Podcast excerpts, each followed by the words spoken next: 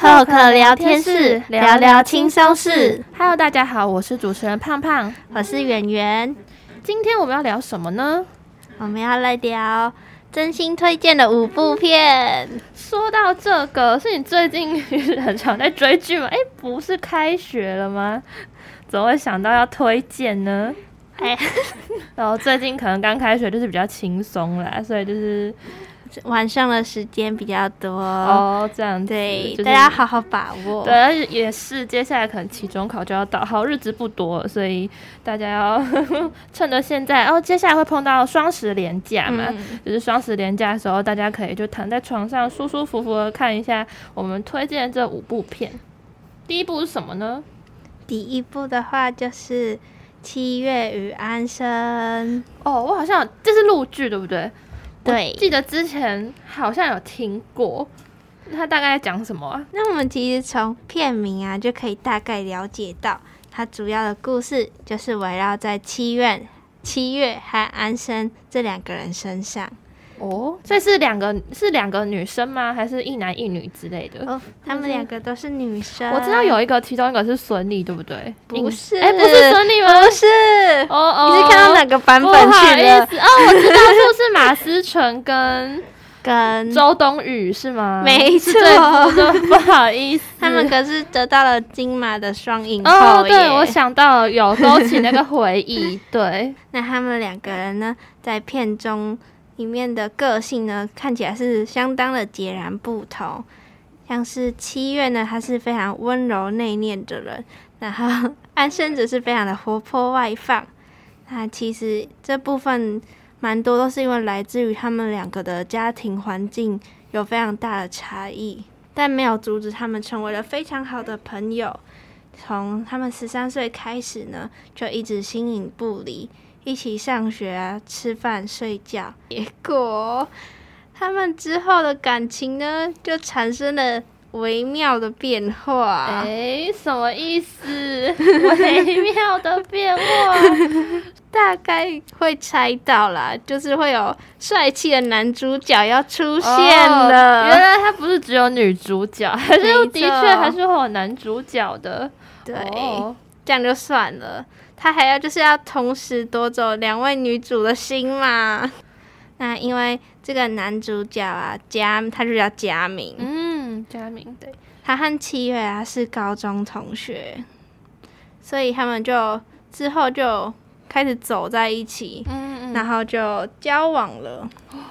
哦，那安生对佳明是有意思的吗？通常会这样子反应，就是其实是有意思的，这样对哦，所以他们就是非常复杂三角恋关系嘛。没错，这部电影它之所以它能够获得许多大奖的原因，并不是因为它只着重在爱情哦，嗯，而是有那种很深刻的描绘到。两位女主啊，从小时候就是比较天真单纯的那种思想，嗯，就是像是好东西就是要跟好朋友分享，嗯，然后到慢慢长大之后呢，就可能会开始去区分说这是谁的，然后可能就理解到不是什么东西都能跟最好的朋友分享。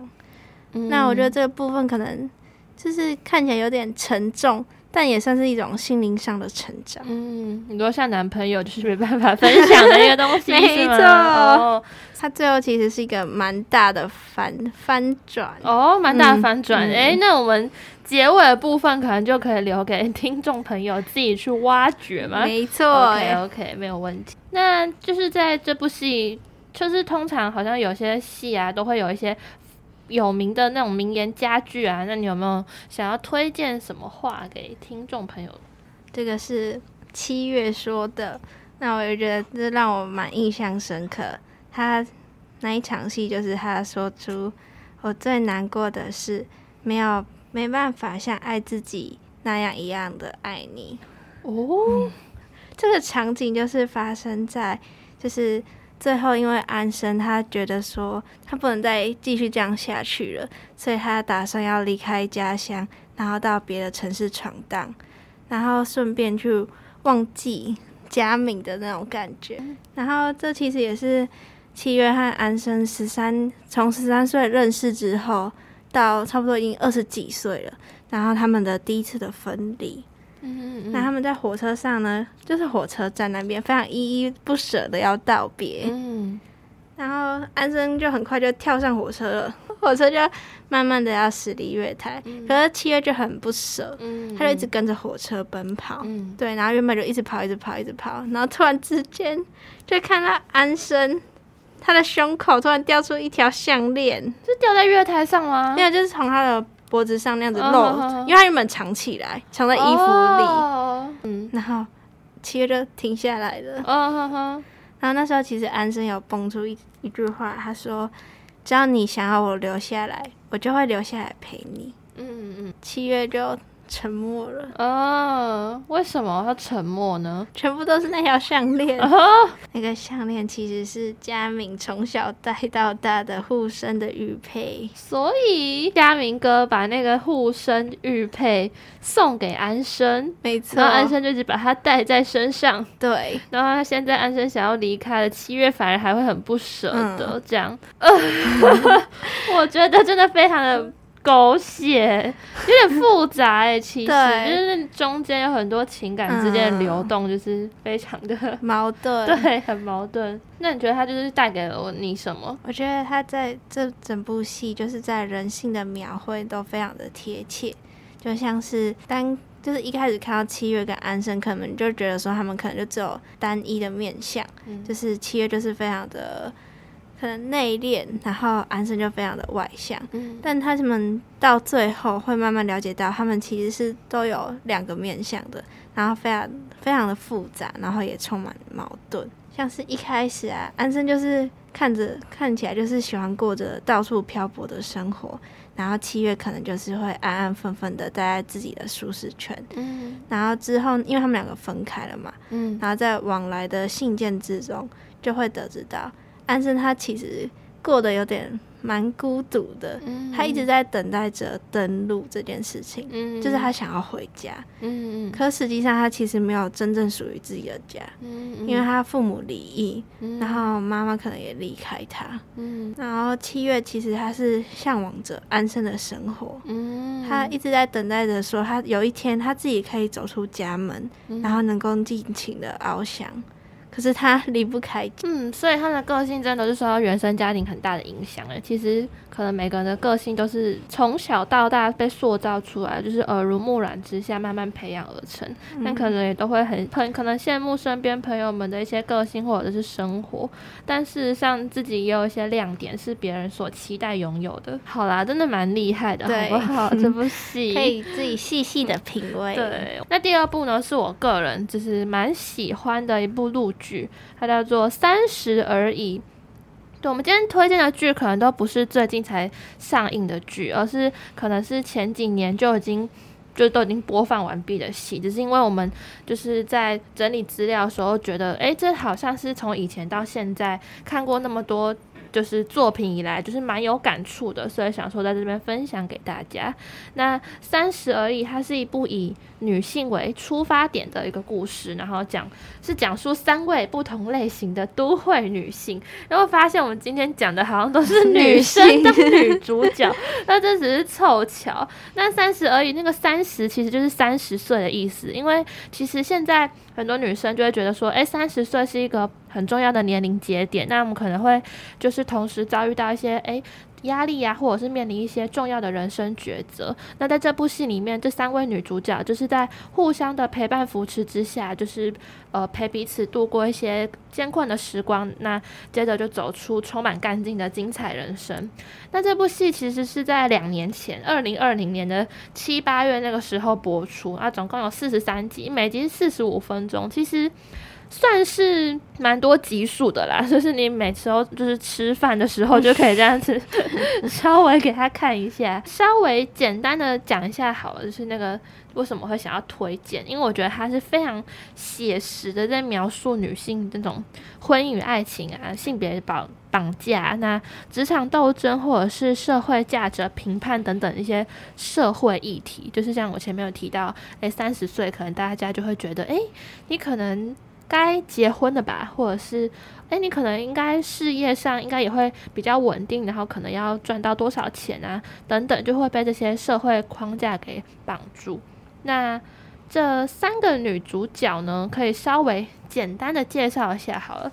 像第一位呃女性，她叫顾佳，她其实哎，顾佳其实 有一点点。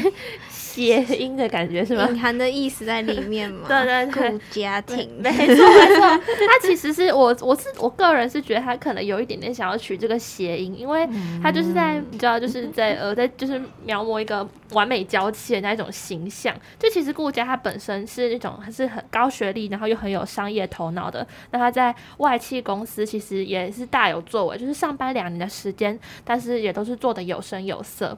那后来就遇到了她的丈夫，就是许幻山。她跟他结婚之后呢，就决定把工作辞掉，然后在家里当一个全职太太。但她其实不是只有在家里面做家务事啊等等之类的，她还会呃帮助她的丈夫去发展他的烟花事业，然后为为他的小孩去规划他的教育蓝图，包括呃可能就是想要把他的孩子送去比较有名然后比较厉害的学校啊等等，都是希望可以给他最好的教育。那他就非常妥善的去打理自己，还有家人的一些生活起居，所以我觉得她整个就是一个算是从事业女强人变成一个 家庭女强人，超人的感觉。对，就是女超人，整个就是完美，就非常的完美。对，但是想也知道，就是戏剧怎么可能就这么轻松的放过这个角色呢？肯定是会给顾家一些挑战的。那就是接下来她可能她就面临到了，哎，她丈夫竟然就这样子外遇劈腿。了吧，太快了吧！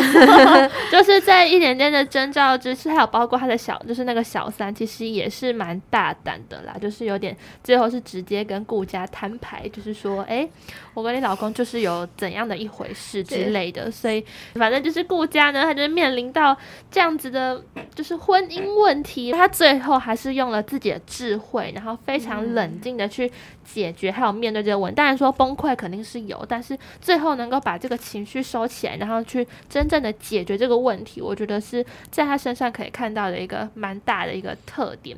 那详细的部分，包括可能劈腿、外遇，还有 就是彼此谈判的部分，就有待各位去看看喽。那就介绍第二位了。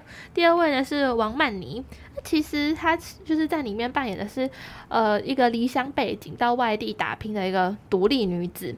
她就是呃，可能家是比较住在比较乡下，她就决定到呃都市生活去呃工作啊之类的。那她原本是个资深的精品柜姐，后来就是努力的奋斗。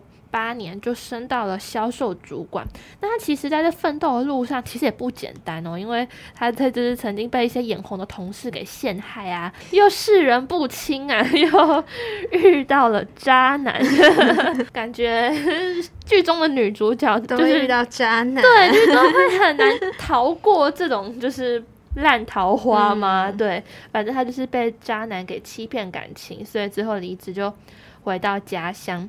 那他其实在这就是被欺骗的过程当中，你也是非常的难过啊，然后就会有点想要去逃避吧。但是我觉得他就是在另外两位两个好姐妹的互相扶持，然后给予陪伴啊、鼓励啊等等之类的，他就是决定，哎，那他想要再为自己活一次，再精彩一次。所以剧的最后呢，他是决定要出国读书，因为他很希望可以，嗯、他也是希望可以出国去开开他的视野，然后让自己可以更有内涵，然后为。未来的生活做努力，所以他这种率真洒脱的态度还蛮值得欣赏的。嗯、对，那第三位她是钟小琴，啊，她饰演的就是比较，哎、欸，就是知足常乐，然后比较甜美，然后也比较安于现状的女孩吧。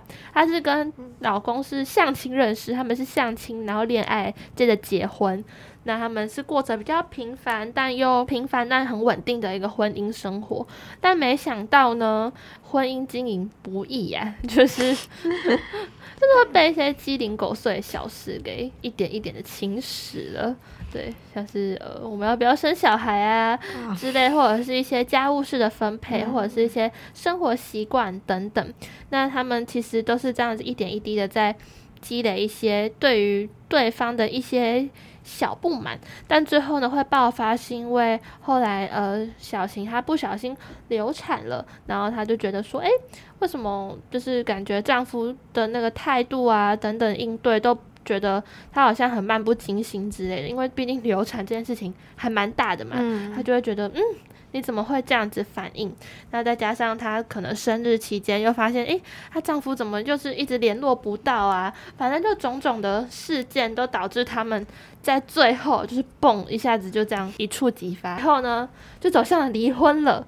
但是其实也没有那么简单，怎么可能就只有离婚呢？因为那个钟小琴呢，马上就迎来了一位弟弟，对，新的恋情，没错，因为毕竟她是甜美型的嘛，所以就弟弟就是蛮热烈的追求她这样。那他们的确是有短暂在一起过啦，但是就是小琴又发现，其实她前夫，呃，在他们还有婚姻的这段期间，其实也是默默做了很多很多的努力。那包括他们离婚之后，其实她前夫也是一直想要改变自己，然后也会时时不时就制造一些浪漫的惊喜，因为他也想要挽回小晴嘛，因为他觉得，嗯，大家可能都是有点误会吧，其实都还是很爱着对方的，嗯、对，所以他也做了一些努力，所以之后他们就是有复婚，然后接着就是也是顺利的生了小孩。那小晴后来也成为很有名的女作家，就算是是一个 happy ending 啦。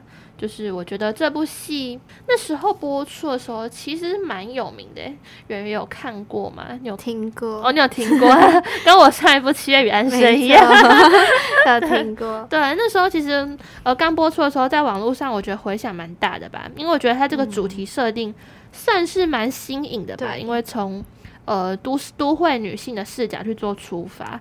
那接着就是可能演员他们的演技都非常的精湛，有几幕就是我真的觉得，就是里面的女生在哭，我哭的比她还要夸张，就是哭的非常的就是那种共感的那种感觉，替她哭，没错，我都替她哭了，真的。然后再来就是整整整部戏四十几集啊的这整个戏剧的一个剧情的编排，我觉得都非常的用心。对，那。就是除了看戏之外呢，我还就是在里面听到了一些我自己是还蛮有感觉的一句话吧。就是有一句，他是说，不管处在什么样状况的女人，都拥有，都应该要拥有梦想的权利。我觉得这这一句话其实可能表面上看起来，诶，就是这样，好像蛮有道理的。但是真的就是是思考一下，就发现，其实我觉得这句话简说说起来简单。但是做起来其实有点好像蛮难的，对不对？就是说，可能女女性吧，假设你可能结婚了、怀孕了，哎，你可能还是会有一些自己想要去做的事情，但可能。Maybe 就会被一些家务事啊，或者是社会给框架住，就没有办法真的去履行自己的梦想，对，所以就被牺牲掉，对，然后就会、嗯、就会被牺牲掉，然后之后可能就只能委曲求全，然后就觉得，哎、欸，好吧，那不如就继续这样子生活下去。所以我觉得，其实看完这部戏也是可以带给女性蛮多的一些。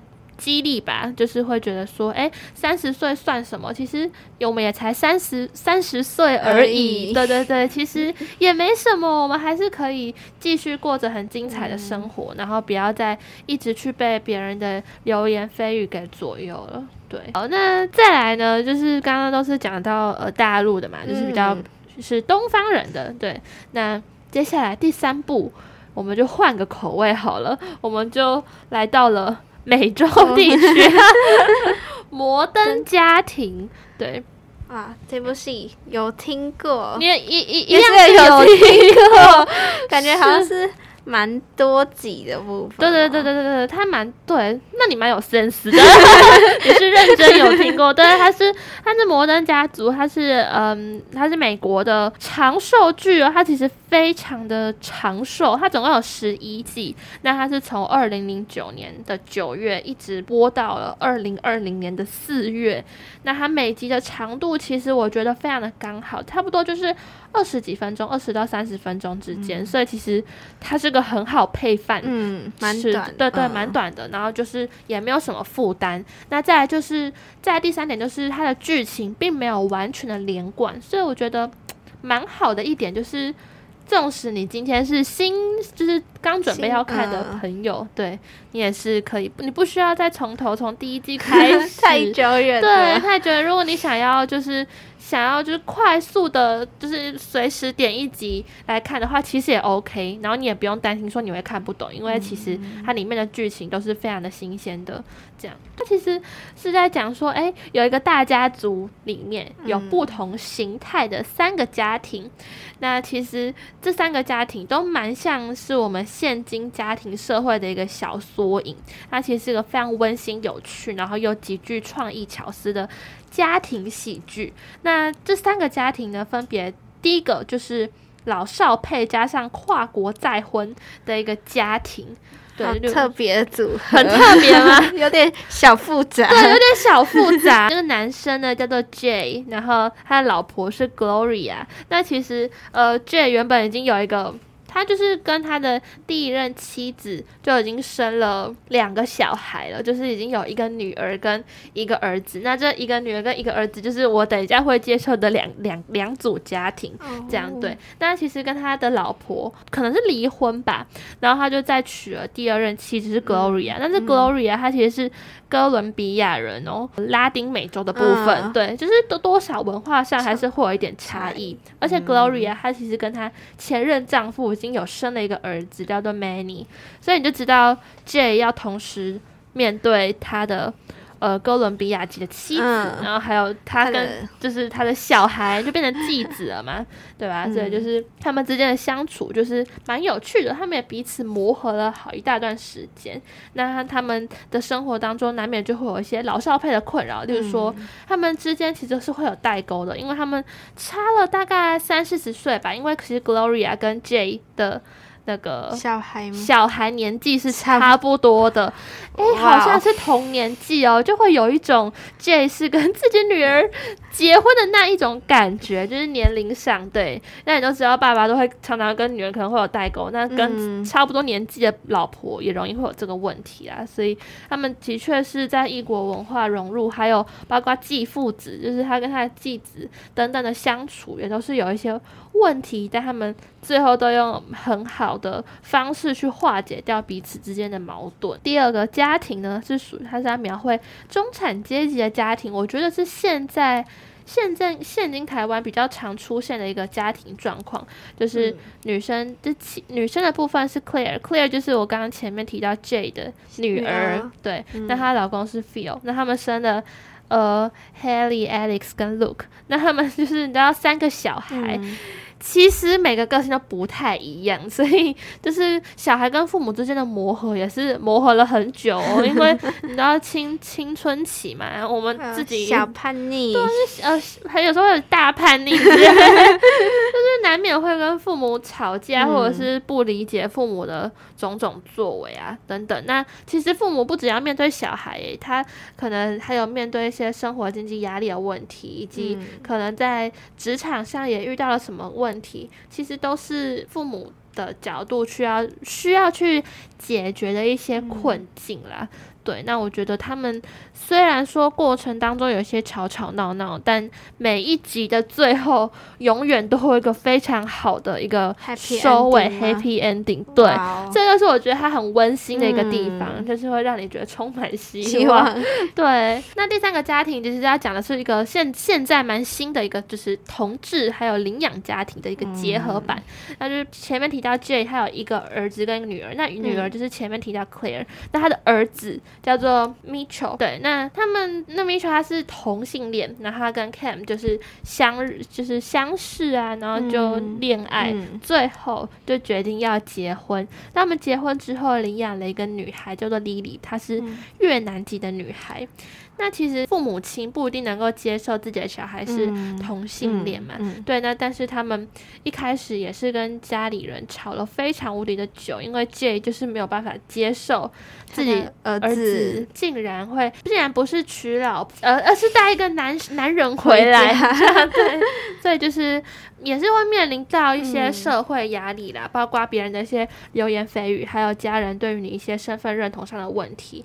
但是，呃，最后也是透过自己的努力，然后用自己的努力去证明说，虽然我们是同性恋，但是我们跟一般夫妻没有什么两样，嗯、我们一样有能力去领养一个小孩，嗯、然后并且可以扮演好父亲的这个角色，嗯、不用害怕说什么哦同性不同性的问题。嗯、对，其实大家喜欢都大家爱的都是一个人嘛，所以就是不太需要因为这样子就去。可能歧视啊，或者是说，哎、欸，排挤他们等等，嗯、就是我觉得他带出来的社会议题还蛮有趣的，对。那接下来就是想要分享一下它里面的一句话。他就说：“哎、欸，我们虽然已经长大成人，嗯、但是在父母的眼中，我们永远只是那个刚出生的小孩，所以他们可能一定会毫不犹豫的，然后希望我们可以多去外面闯闯啊。嗯、但可能同时也会害怕我们去受伤，但觉得我们不管到了怎样的境地，那我觉得父母都还是会无条件的在背后支持着我们。对，所以我觉得看完这部戏，就是觉得。”非常的贴切耶，因为这部从二零零九到二零二零年呢，十一年，十一年，你也知道，久超级久。我们是有点感觉是跟着里面的演员一起长大的感觉，嗯嗯、因为里面的演员都没有变，所以他们也是会长高、长胖，然后变老，头发白头发变多，就会觉得非常的，嗯、就是觉得跟他们一起成长的感觉，我觉得蛮棒的。嗯、所以就是推荐大家，如果平常吃饭，然后想要去看点美剧。就是让自己就是心情好一点的话，就是可以来看看这个《摩登家族》这样。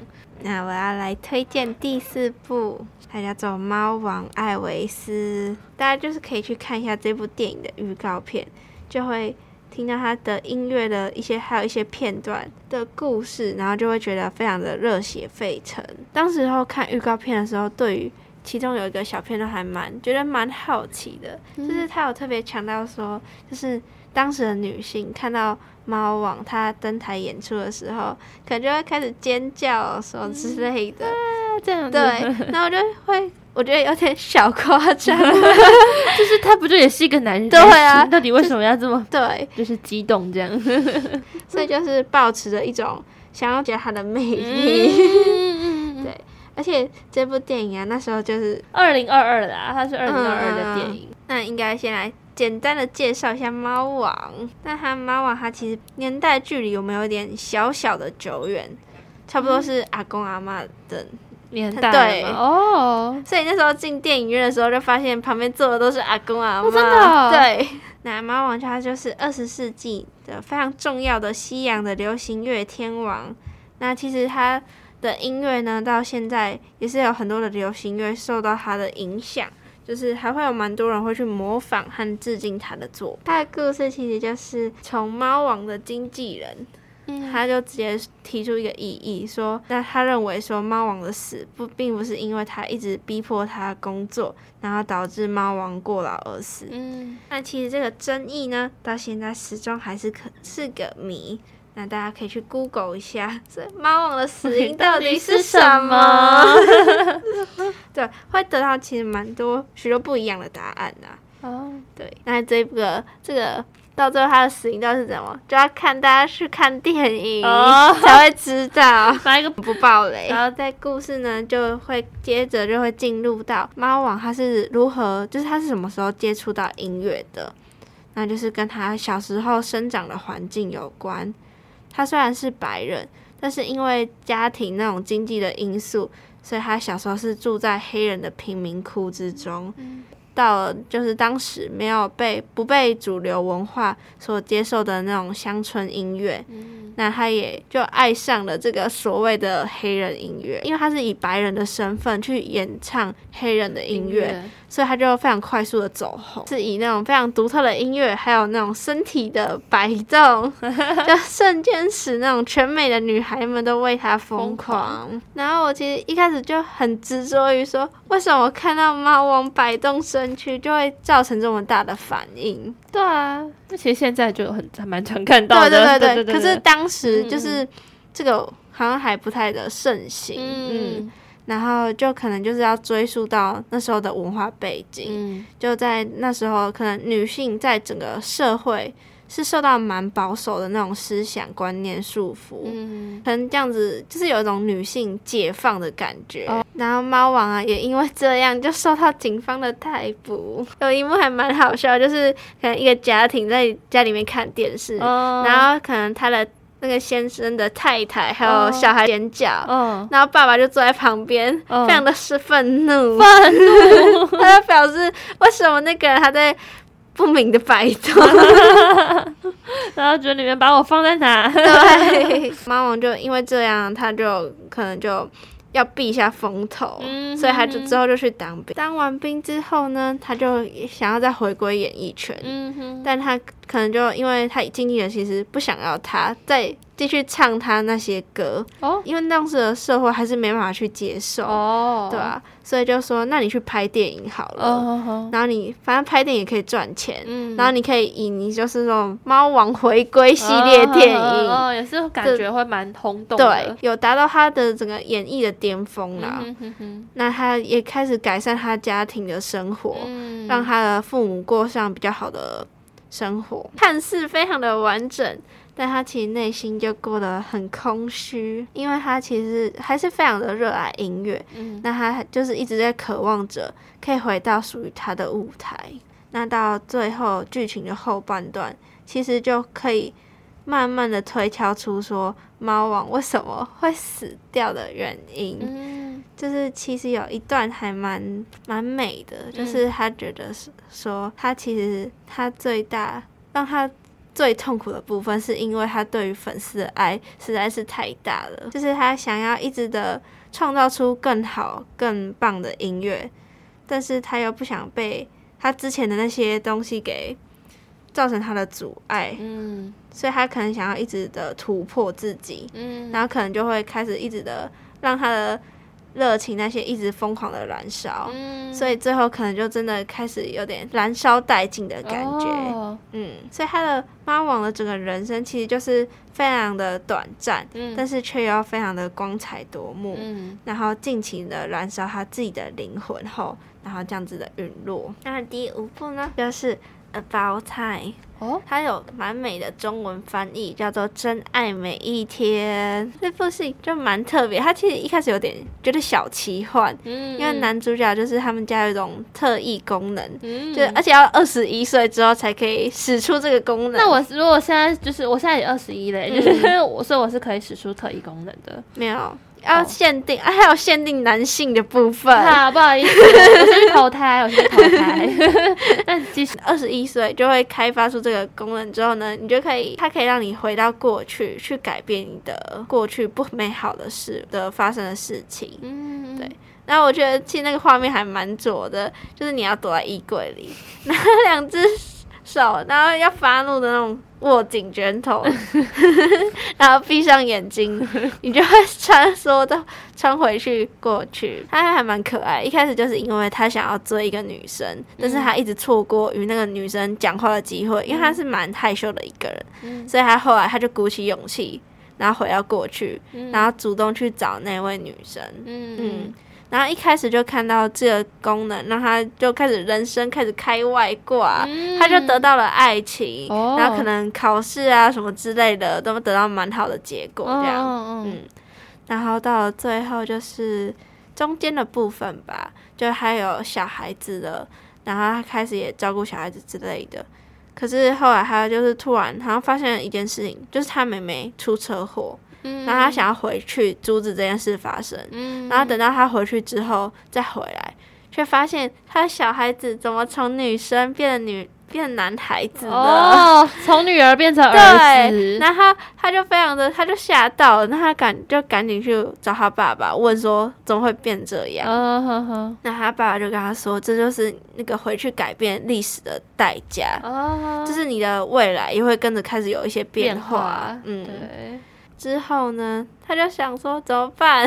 难以接受，对吗？对，他真的难以接受，是标准的女儿奴啊，没错，变成儿子了，所以他就又回去，他又回去，让他妹妹的那件事情发生。真的假的？对，他妹妹出个车祸。对对对，只是有有让他减少伤害。嗯，然后他回来之后，一切就看似有回归正轨。嗯，但是他有点渐渐就是开始迷失这整个方向。嗯，就想说，就是他想要改变过去，但是他的未来又会开始受影响。在一个非常大的转折，就是他的爸爸后来就是过世了。嗯，那他其实那时候非常的舍不得，他就觉得说他想要再回去，然后一直去跟他回味他小时候跟他父亲相处的那些日子。可是最后他又不能回去了，因为他第二个小孩要出生了，啊、不要再乱回去，对啊，女儿又变儿子，然后他就。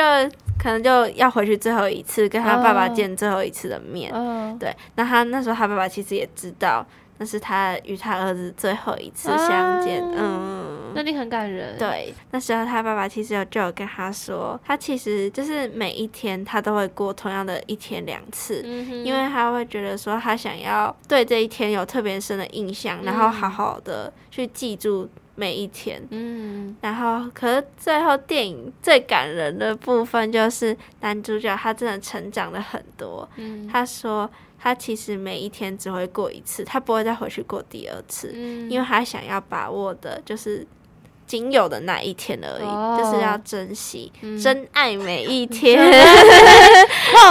剧名是没错，OK。这整部电影其实蛮长的，好像快三个小时。哦就是就是有些蛮琐碎的部分，但是又觉得很可爱。嗯嗯。以上就是我们推荐的五部片。那其实这其实是非常主观的啦，就是单纯只是我们想说，哎、欸，因为我们真的看过，那也、嗯、也是带给我们一些改变还有启发，所以想说，那我们就在这边分享给大家。因为接下来真的就是碰到了廉价，如果真的是 闲闲没事做的话呢，就可以这样稍微追个剧放松一下啦。我们今天的轻松事就聊到这边喽。我是胖胖，我是圆圆，我们下次见。拜拜。